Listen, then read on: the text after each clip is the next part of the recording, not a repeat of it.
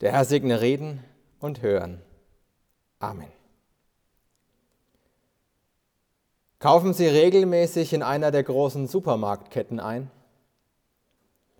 Falls ja, ist Ihnen bestimmt schon mal aufgefallen, dass jede Filiale so einer Kette absolut gleich aussieht. Jedes Gebäude ist im selben Stil gebaut, jede Filiale hat außen denselben Schriftzug in derselben Farbe dran. Und auch innen ist alles einheitlich. Die Preisschilder, die Etiketten oder die Kleidung des Personals. Viele große Firmen geben sich alle Mühe, ein einheitliches Erscheinungsbild abzugeben. Im Marketing nennt man das Corporate Design. Die Idee dahinter ist folgende. Sie sollen sich nicht nur mit einer ganz bestimmten Filiale, sondern mit der ganzen Marke, der ganzen Firma verbunden fühlen. Und dann eben immer bei dieser Kette einkaufen. Egal, ob sie bei sich daheim sind oder in Hollfeld oder in Turnau oder in Kulmbach oder in München oder in Frankfurt. Viele Firmen legen auch einen großen Wert darauf, dass die Mitarbeiter ein ganz bestimmtes, einheitliches und freundliches Verhalten an den Tag legen. Ihnen ist ja bestimmt schon mal aufgefallen, dass Sie im Supermarkt an der Kasse immer auf dieselbe Art begrüßt werden und immer auf dieselbe Art verabschiedet werden, egal wer da an der Kasse sitzt. Auch sonst ist es recht einheitlich, wie die Mitarbeiter reden, wenn sie sie ansprechen. Und es ist ja auch verständlich. Die Mitarbeiter repräsentieren das Unternehmen nach außen. Wenn ein einziger Mitarbeiter zu Ihnen freundlich und hilfsbereit ist, dann gehen Sie vielleicht nach Hause und sagen, da kaufe ich wieder ein. Bei dieser Kette sind die Leute nett und helfen einem. Und andernfalls gehen Sie vielleicht nach Hause und sagen, also zu der Kette, da gehe ich nicht mehr hin. Die sind alle unfreundlich da in dem Laden.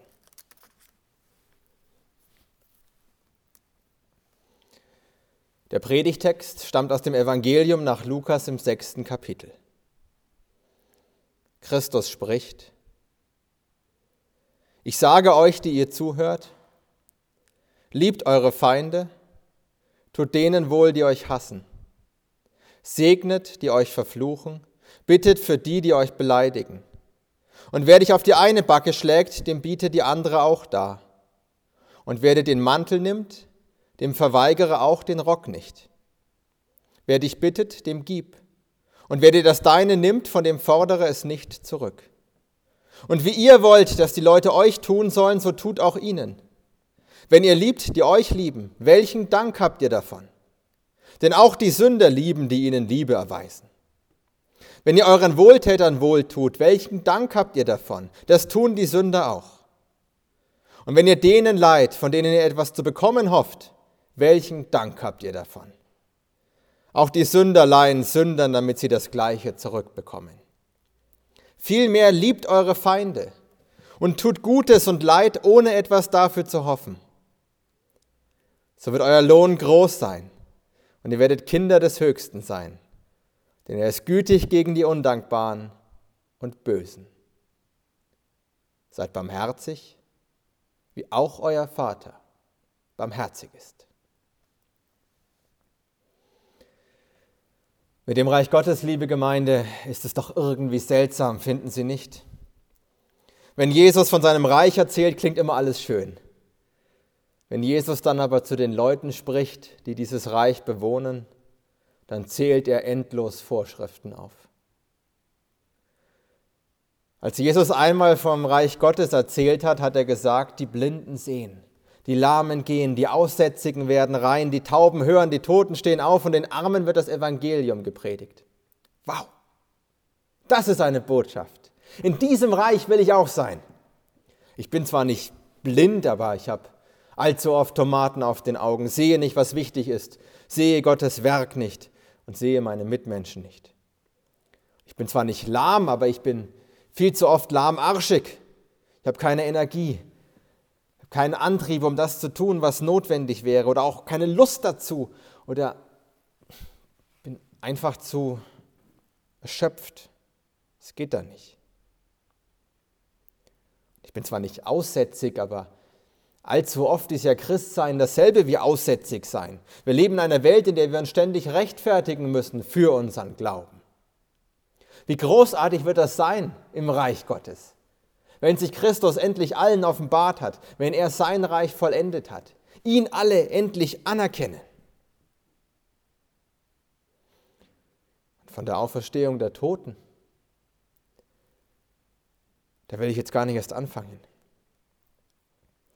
Wir wissen allzu gut, dass wir im Leben vom Tod umgeben sind. Das heißt nicht, dass alles schlecht ist in unserem Leben, aber die Endlichkeit, die Krankheit, der Tod, die sind doch überall um uns herum. Und ebenso das Leid, das sie mit sich bringen. Die Beerdigung vorgestern. Und das Leben unserer Schwester, das da zu Ende gegangen ist, haben uns doch wieder mal deutlich gemacht, dass es höchste Zeit ist, dass Christus kommt dass er sein Reich vollendet, dass er die Toten aus ihren Gräbern ruft und dass er aus unserer Endlichkeit Ewigkeit macht und aus unserer Vergänglichkeit himmlische Herrlichkeit macht. So schön klingt das immer, wenn Jesus vom Reich Gottes erzählt. Wenn er dann aber zu seinen Jüngern spricht und zu den anderen Leuten, die dieses Reich bewohnen, dann klingt das auf einmal so. Liebt eure Feinde, tut wohl denen, die euch hassen, segnet, die euch verfluchen, bittet für die, die euch beleidigen. Wer dich auf die eine Backe schlägt, dem halte auch die andere hin und so weiter und so fort. Das ist ernüchternd. Da könnte einem die Lust aufs Reich Gottes gleich wieder vergehen. Zumal dann, wenn man meint, dass die Erfüllung dieser ganzen Regeln die Voraussetzung dafür ist, um in das Reich Gottes zu kommen. Aber, liebe Gemeinde, bei diesen ganzen Regeln, bei der gesamten christlichen Ethik geht es nicht um die Christen. Bei allem, was Jesus seinen Hörern aufträgt, geht es nicht um seine Hörer. Es geht um die, mit denen seine Hörer Kontakt haben. Es geht ausschließlich um die Leute, die seine Hörer segnen sollen, die seine Hörer lieben sollen, für die seine Hörer bitten sollen und von denen seine Hörer sich schlagen lassen sollen. Mit uns Christen ist das nämlich so, wie es mit, wie es mit ihrem Supermarkt ist. Gott hat eine ganz klare Corporate Identity. Das Erscheinungsbild des Reiches Gottes nach außen besteht aber nicht in einheitlichen Farben oder einheitlicher Kleidung. Das wesentliche Merkmal des Reiches Gottes ist Gottes Barmherzigkeit. Nur weil Gott barmherzig ist, gehören Sie und ich überhaupt zum Reich Gottes dazu. Das haben wir uns nicht verdient. Also ich jedenfalls nicht. Ob Sie es sich verdient haben, müssen Sie selber wissen. Und wir haben uns das Reich Gottes schon ganz und gar nicht dadurch gesichert, dass wir die Regeln befolgen, die Jesus da aufgezählt hat. Gott hat einfach in seiner Barmherzigkeit beschlossen, uns den Glauben zu schenken. Und dann hat er es gemacht. Und jetzt gehören wir also dazu. Hin und wieder erleben wir einen Vorgeschmack auf das Reich Gottes, bekommen ein Stück Himmel auf Erden geschenkt. Und ansonsten harren wir der Auferstehung der Toten und harren des ewigen Lebens im Reich Gottes. Jetzt sind wir Christen aber nicht nur Gäste oder Kunden im Reich Gottes, die Gottes Barmherzigkeit genießen dürfen. Wir sind auch Mitarbeiter am Reich Gottes. Und als Mitarbeiter ist es unsere Aufgabe, das Reich Gottes nach außen zu vertreten. Unsere Aufgabe ist es, so barmherzig zu, zu sein, wie Gott barmherzig ist. so begegnet dann anderen Menschen in unserem Verhalten die Barmherzigkeit Gottes. Die Leute haben zwar mit uns zu tun, aber sie erleben Gott. Und ich weiß, dass einige von Ihnen das kennen.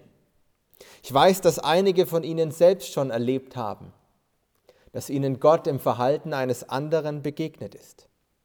Sie haben mir schon oft Geschichten erzählt, wie eine ganz bestimmte Person in ihrem Leben die entscheidende Rolle für ihren Glauben gespielt hat. Manchmal war das die Oma oder es war der Leiter der Jugendgruppe früher oder es war ein früherer Pfarrer, wer auch immer. Wo wir Gottes Reich nach außen repräsentieren, wo wir für andere Gottes Barmherzigkeit spürbar machen, wo wir zu so besonderen Menschen für andere werden, da wächst das Reich Gottes. Was wir davon haben, fragen Sie? Gar nichts, absolut nichts. Aber es geht nicht darum, was wir davon haben, sondern was die anderen Menschen davon haben. Und eine Sache, liebe Gemeinde, ist damit doch klar. Ein Mitarbeiter am Reich Gottes zu sein, ein besonderer Mensch für andere zu sein, das ist was Schönes.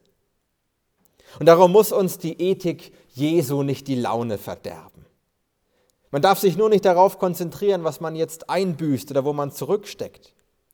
Man muss sich einfach klar machen, ich repräsentiere hier das Reich Gottes. Und da Gott ja sein Reich bauen will, wird er auch durch ihr Tun wirken. Er wird durch sie wirken, wo sie barmherzig sind. Und dann wird unserem Gegenüber, vielleicht nicht immer, aber doch immer wieder klar werden, dass er hier etwas, mit etwas ganz Besonderem zu tun hat, dann wird unserem Gegenüber Gott begegnen. Und so wird für uns das Geben, ohne etwas zurückzubekommen, Freude. Dann wird freundlich sein, wo andere feindselig sind, für uns auf einmal unglaublich befriedigend. Dann wird sogar die andere Wange hinzuhalten für uns etwas, wo wir Genugtuung darin finden. Vielleicht sind Sie ja wie ich sind ein Choleriker. Ich rege mich leicht auf und ich rege mich gerne auf. Wenn Sie mit jemandem zu tun haben, der Sie aufregt, dann sagen Sie sich selber, denke an Gottes Corporate Identity.